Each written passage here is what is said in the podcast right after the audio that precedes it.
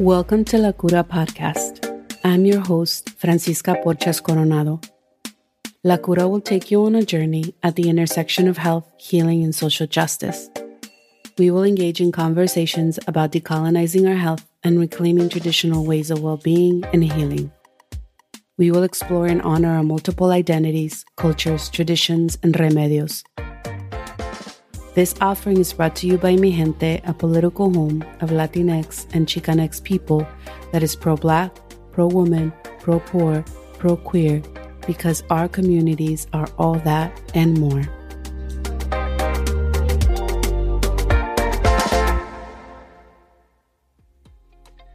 Saludos, bienvenidos a todos. Estamos acá con mi amiga a Julie Laporte. Estoy súper contenta de platicar con ella hoy y este es nuestro primer episodio de La Cura esta temporada en español. Entonces estoy súper comprometida a hacer varios episodios en español en esta temporada y cada temporada. Eh, me gustaría hacer muchísimos más, pero bueno, eso ya se va a dar más con el tiempo.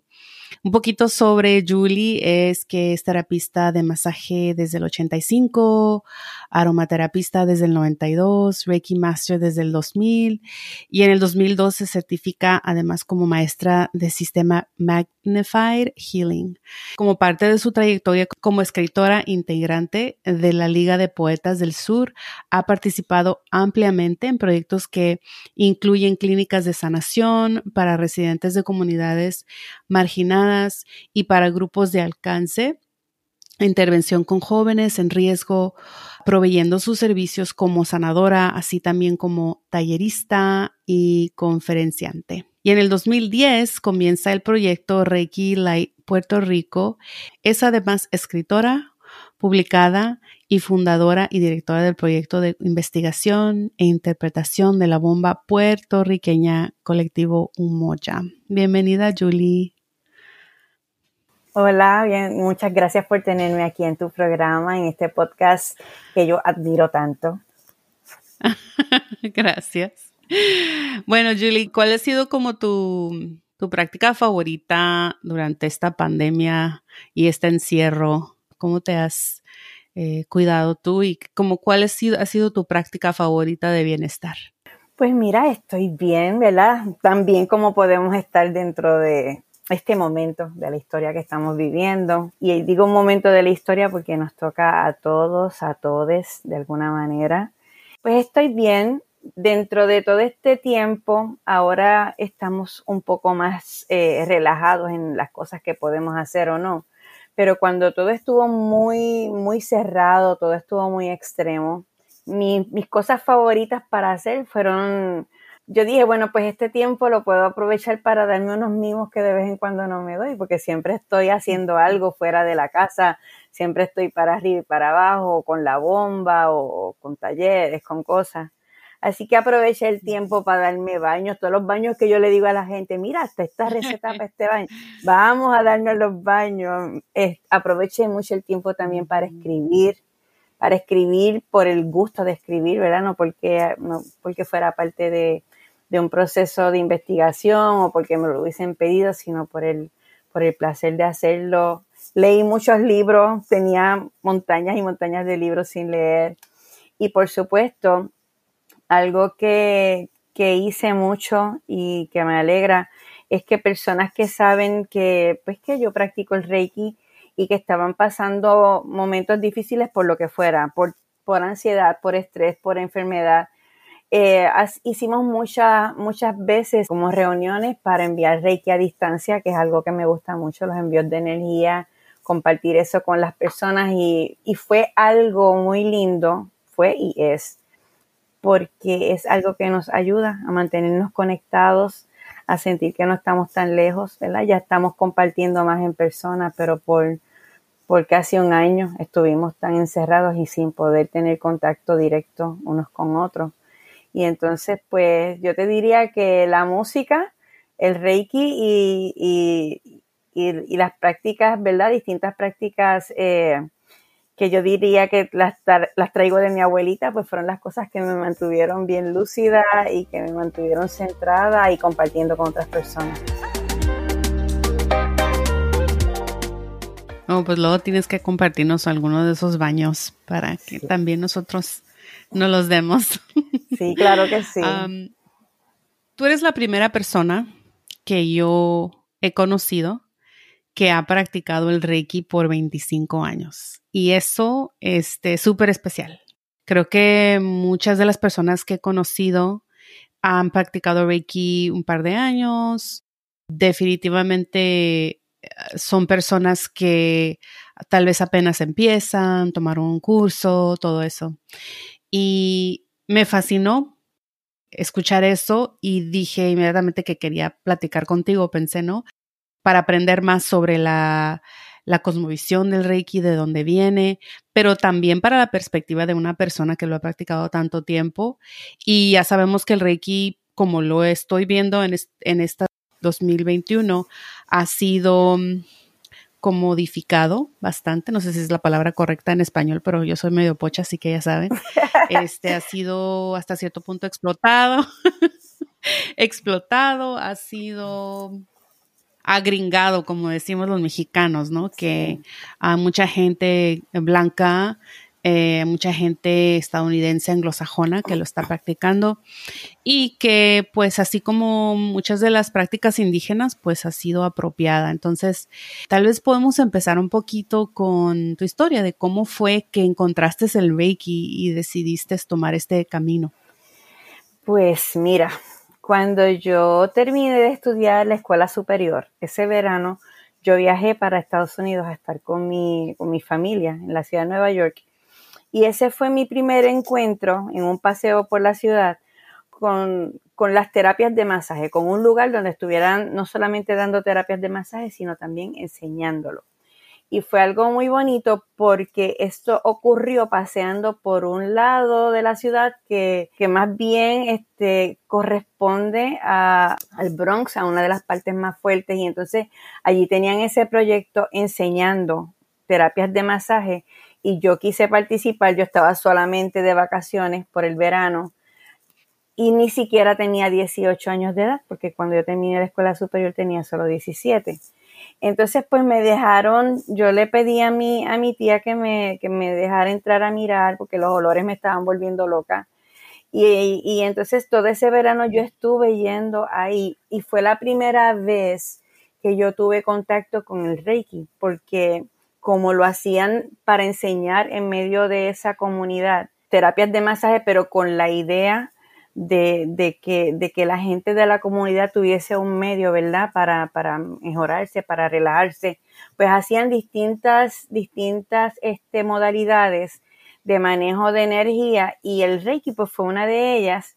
Y cualquier persona que haya estudiado terapia de masaje sabe que cuando estamos estudiando, eh, practicamos unos con otros, ¿verdad? Después mis compañeros practicaban conmigo, yo con mis compañeros también. Pues ese fue en ese momento mi primer encuentro con el Reiki se dio allí, pero yo allí no comencé a aprender Reiki. Simplemente lo experimenté, ¿verdad? De que me lo aplicaran, de que fue algo tan, tan bonito y ahí quedó.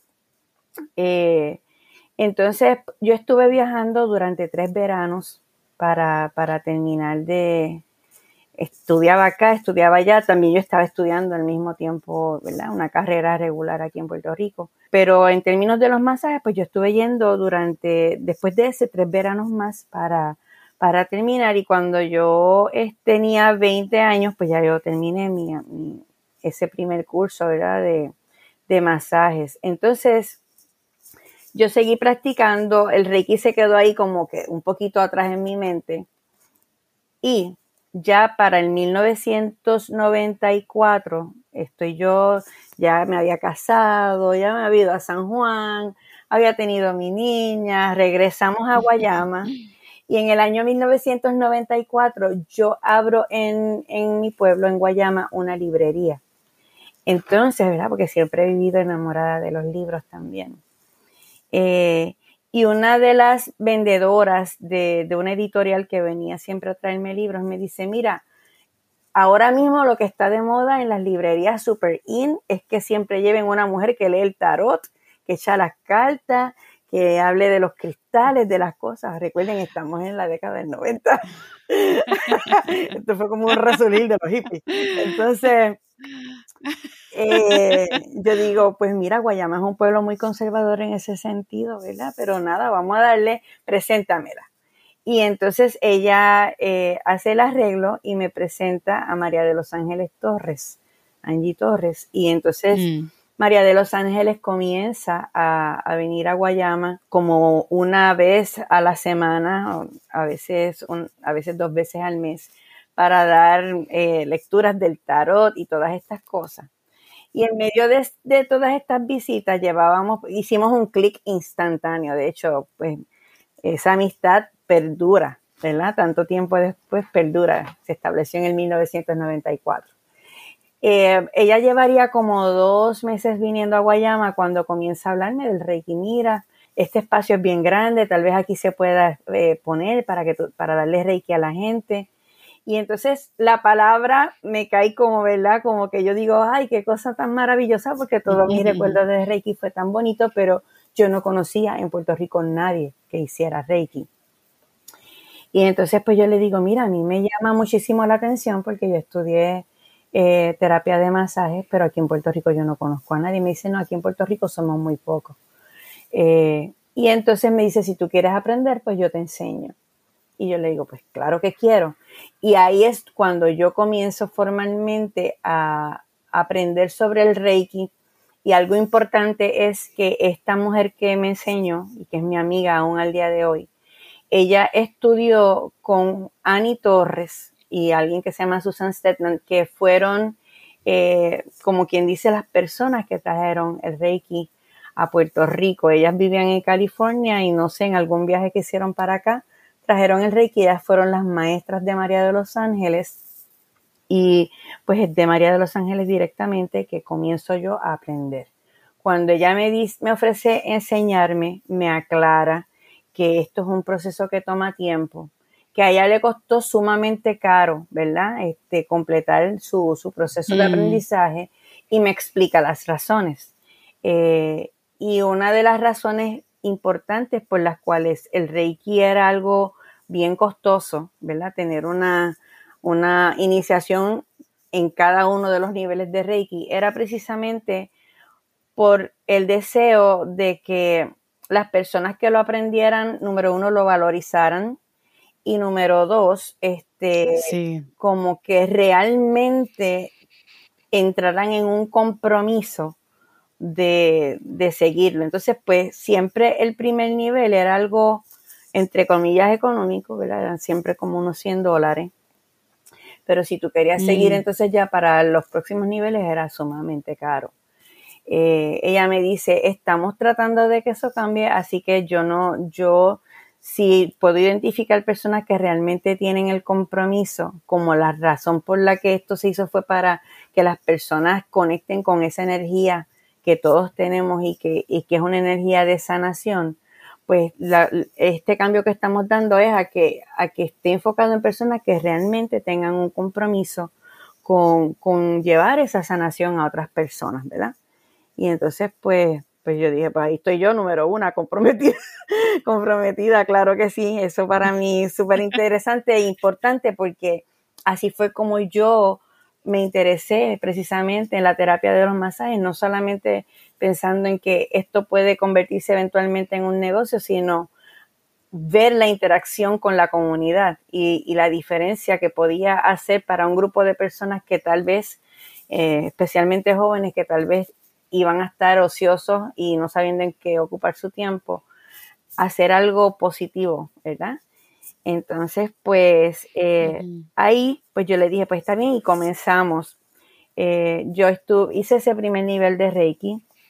Durante el primer nivel de Reiki, pues te hacen un alineamiento, eh, ¿verdad? Te, te, te, conectan con esa energía pero tú no sabes en realidad lo que está pasando porque todo se convierte en algo muy instintivo y te enseñan a colocar tus manos para darte un autotratamiento y te dicen, mira, tú tienes que hacer esto todos los días por 21 días para que se convierta en parte de ya, en, segunda naturaleza para ti. y también puedes compartir esto con otras personas, pero en realidad, ¿qué pasa detrás de eso? Eh, no, no te lo explican en ese primer nivel, solo te enseñan la historia del Reiki, de dónde salió, eh, quiénes son esas personas y finalmente la persona que lo saca de, Japón hacia el resto del mundo. Eh, ¿Y qué es lo que vas a hacer?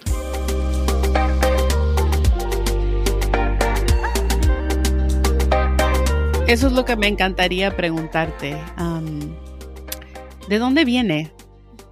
Porque, bueno, hasta mucha gente yo diría que ni siquiera sabe que viene de Japón o ni siquiera sabe sus orígenes, no sabe nada. Entonces, me encantaría que nos contaras un poquito de, de, de dónde viene y, y, porque es una práctica, en mi opinión, bueno, de lo que sé, muy indígena. Sí, podemos decirle indígena en el sentido, ¿verdad?, de que de que sale de esta persona que es como, pues, eh, en el Japón, practicante de, del budismo y un buscador continuo de, procesos de conexión espiritual. Eh, y cuando, cuando él se da cuenta de lo que, de lo que tiene en sus manos, eh, decide hacerlo extensivo a la gente. Así que en ese sentido, sí podemos llamarle indígena porque pues es de esta persona, de este lugar específicamente y, busca hacérselo llegar a la gente. Eh, y tengo que aclararlo así porque el Reiki, la palabra Reiki significa energía universal. Así que nosotros no tenemos una manera de decir la energía empezó en esta fecha, en este lugar, porque es la energía del universo, pero sí esta persona llamado Mikao Usui, ¿verdad? Eh, en algún momento accede a esta energía eh, en medio de él haberse ido a un retiro, y no estoy hablando de un retiro de que llamó y, e hizo una reservación en algún lugar, no. Este hombre, estamos hablando a finales del siglo XIX, él este, está en una peregrinación personal, ¿verdad? En una búsqueda de, respuestas a tantas preguntas eh, espirituales y entonces se va eh, y tiene una serie de revelaciones. Eh, hay muchas muchas historias alrededor de esto, pero no estábamos allí, así que yo soy cuidadosa con, con hablarlo, pero lo que se dice es que él tuvo ese momento zen en el que él eh, conecta con esa energía, él se había lastimado su cuerpo en distintas partes y solamente colocándose sus manos, pues él logró eh, sanar esos golpes que se había dado, ¿verdad? Esas lastimaduras. Y entonces, eh, no solamente logra con, con la imposición de sus manos sanarse, sino que logra canalizar unos símbolos que son los que se convierten en los símbolos de la energía Reiki, ¿verdad? Que se utilizan, que utiliza cada practicante de Reiki para traer esa energía de maneras específicas hacia su persona o hacia la persona con quien lo está compartiendo. Pues Mikao, Usui, pues fue este hombre que era, se dice que era un monje budista, eh, también ha habido quien ha dicho que es un sacerdote, pero sus orígenes son un poco inciertos en ese sentido. Lo que sí es importante destacar es que en un momento dado, después de haber estado enseñándole Reiki a cada persona a quien él pudo enseñarle y compartiéndolo en, la ruralía de, de, Japón, especialmente en el área, en el área de Kioto, él conoce a un médico a un médico. Y entonces ese mm. médico eh, se llamaba Shihuro Hayashi y él se interesa, no sé de qué manera se desea ese encuentro entre ellos, pero él se interesa en aprender Reiki y llegó a ser una cosa tan importante eh, ese, esa unión de ellos dos que Hayashi entonces comienza a, enseñar, no solamente enseñar el Reiki, sino a llevarlo a la práctica en el hospital. Y se dice que antes de que hubiese mm. el bombardeo de Hiroshima, en Japón hubo muchas clínicas, muchos hospitales en donde la curación se daba expresamente por medio del Reiki. curaban con Reiki y enseñaban Reiki. A uno de esos hospitales llega una mujer llamada Hawayo Takata, cuyos padres eran japoneses, pero ella no vivía en Japón. Sus padres eran gente eh, que se habían mudado al Hawái eh, a trabajar en plantaciones de eh, caña, ¿verdad? En, en, Hawái establecieron plantaciones de caña y también de piñas y entonces su familia estaba allí y allí también ella se conoce como un hacendado y es que se casa. Pero esta mujer enferma gravemente y decide salir de la isla de Hawái y viajar hacia, hacia Japón, porque en Japón pues se decía que la práctica de la medicina estaba muy avanzada. Y a donde ella llega es a un hospital, que es un hospital que lo dirige Hayashi, y entonces ella se queda ahí durante dos años, y durante esos dos años no solamente ella sanó completamente de su condición de enfermedad, sino que aprendió el Reiki lo suficiente como para, para ¿verdad? Eh, salir de allí convertida en una practicante en toda, en toda regla de el Reiki. Y regresa a Hawái y ahí es que ella comienza a, a aplicarlo a personas en Hawái y también enseñarlo, pero es ella, es esta mujer quien decide a las personas que quieran aprender esto, yo se lo voy a enseñar, pero van a tener que pagar. O sea, ella es la que le pone el precio caro, pero fue en el intento de evitar que ocurriera lo que precisamente ha ocurrido, ¿verdad?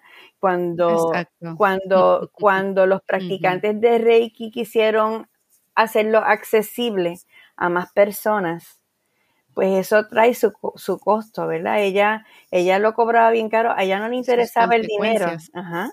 Ella lo cobraba bien caro y no era para ella lucrarse, o sea, su interés no era ese. Su interés era que no fuese accesible como para que cualquiera lo prostituyera, porque de verdad que es la palabra que a veces cae con estas cosas. Y lo digo porque lo hemos visto ocurrir no solamente con el Reiki, lo hemos visto ocurrir con toda práctica espiritual.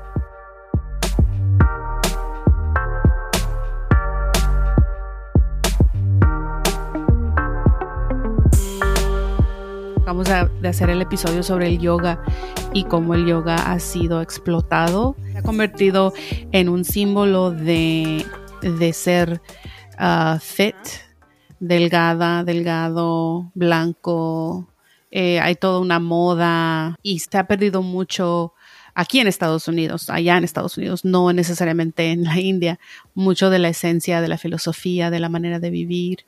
Tengo curiosidad Julie, dijiste que se usaba mucho en los hospitales. Pregunta para ti es, ¿qué es la clase de mm, enfermedades que puede curar o, tratar el Reiki?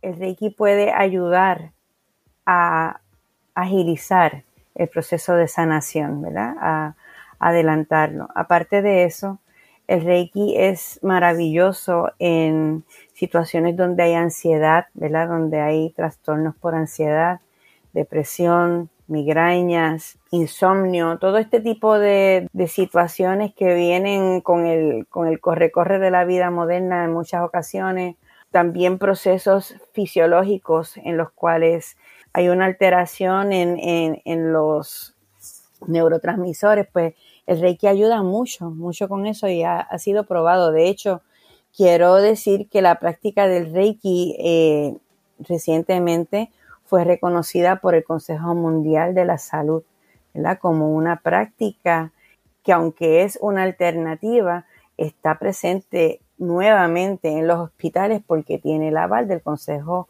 Mundial de la Salud ayuda en todos esos procesos, procesos eh, de ansiedad, ayuda, ayuda con, cualquier dolor que tú tengas, de verdad que el Reiki puede ayudar. Y hay muchas personas que, que se benefician porque están muy cargadas, muy, muy este, ansiosas y definitivamente después de un tratamiento de Reiki sienten una mejoría.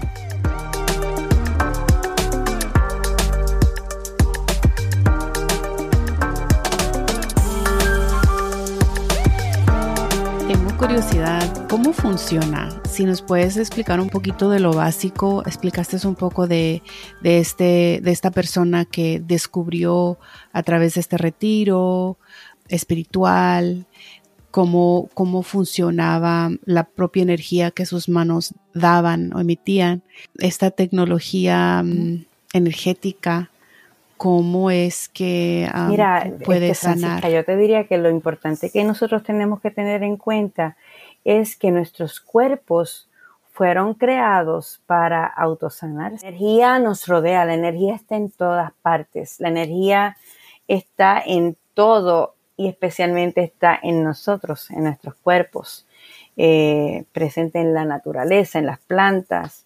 Entonces, a través del cuerpo humano hay unos puntos, es precisamente eso de energía, unos puntos que es lo que, por lo que se dejan llevar, por ejemplo, los acupunturistas, ¿verdad? Donde pueden intervenir con, este, con este punto, donde hay bloqueos de energía, eh, cambiar, ¿verdad? Ese, ese flujo de energía para que todo eh, corra como debe ocurrir. Pues durante el proceso de Reiki, estos puntos eh, energéticos que están identificados a través del cuerpo, principalmente 12 puntos energéticos eh, identificados a través del cuerpo, reciben eh, ese insumo de energía. El practicante de Reiki no es mágico, ¿verdad? No es que tiene una magia especial, no es que hace algo que no puede hacer más nadie. Simplemente el practicante de Reiki es una persona que está abierto o abierta por medio de una canalización y exactamente eso es lo que hace a través de las manos, canalizar esa energía del universo, colocar las manos suavemente sobre estos eh, puntos de energía en la persona eh, y entonces entre la energía y la persona que está recibiendo ese tratamiento es que se establece esa comunicación, digamos, de alguna manera, y se da ese desbloqueo energético. El practicante de Reiki es un instrumento. El practicante de Reiki es un canal a través del cual esa energía fluye entre el universo y la persona. ¿Qué clase de cambios has visto en la gente a través, o sea, tú eres como un, sí, eres, eres como una herramienta, ¿no? De la energía. ¿Y, y qué clase de cambios has visto? Eso que yo te mencioné, ¿verdad? Trabaja mucho a nivel físico, a nivel fisiológico, digamos, ¿verdad? A nivel eh, emocional, bien importante ese trabajo que se hace con las personas que tienen síntomas como los que te mencioné. Eh, así que a lo largo de los años, siempre que hay un tratamiento, yo puedo ver en las personas eh, un, un alivio, un alivio que no necesariamente todas las veces es físico, pero sí emocional. Pueden sentir que, que algo dentro de ellas a nivel espiritual, emocional, se movió. Sé que está utilizando la palabra espiritual. Aclaro que el Reiki no es una religión, ¿verdad? Es una filosofía de vida. ¿Y por qué lo menciono ahora? Porque los cambios más importantes que para mí trae el Reiki a la vida de una persona, su relación con ese mundo que les rodea. El Reiki, como mencioné, no es una religión, es una filosofía de vida. Muchas personas lo pueden ver simplemente como, como un, un, eh, un método de sanación por imposición de manos. Pero detrás de esto hay todo un engranaje de, que, se, que descansa sobre cinco principios básicos, ¿verdad? El Reiki tiene cinco principios y dice, solo por hoy no haya ira, solo por hoy no haya preocupación, solo por hoy daré gracias por mis muchas bendiciones, solo por hoy cumpliré mi trabajo, ¿verdad? Mi labor, la tarea que me fuese dada. Y finalmente, solo por hoy honraré mi vida, la de mis semejantes y la de todo ser viviente es algo tan importante porque no te dice, mira, de aquí en adelante tienes que hacer esto. Yo no estoy diciendo, para el resto de mi vida voy a hacer esto. No estoy diciendo, por este año que viene me propongo eh, eh, hacer esto, comportarme de tal manera. No, la premisa es solo por hoy.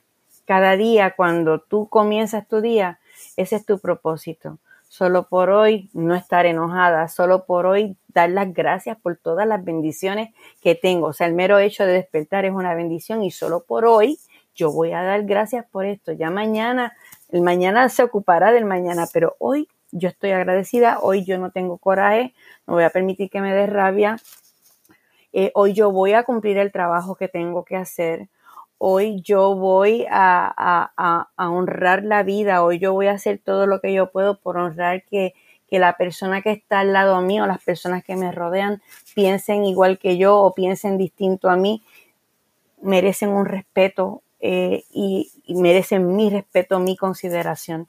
Entonces, pues solo por hoy, no, no estamos pidiendo para el resto de la vida, hoy.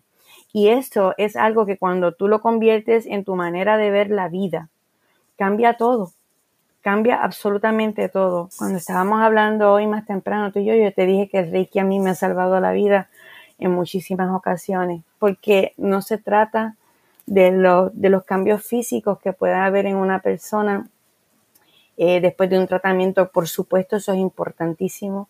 Por supuesto, un terapista Reiki va a buscar darle ese alivio a una persona. Pero yo como maestra de Reiki siempre quiero enseñarle a mis estudiantes que lo importante aquí es cómo tú aplicas cada principio de estos a tu vida, cómo tú aplicarlos y la forma de aplicarlos es de la manera más sencilla posible. Tal como dice la premisa, solo por hoy, un día a la vez. Que si tú un día a la vez te propones cumplir con eso, eso va a hacer que tú automáticamente seas una buena persona porque lo estás escogiendo. Porque cada día tú estás escogiendo ser esa persona. Cada día tú estás escogiendo cómo tú vas a ver el mundo, cómo tú vas a ver a las personas y cómo te vas a relacionar con ellas.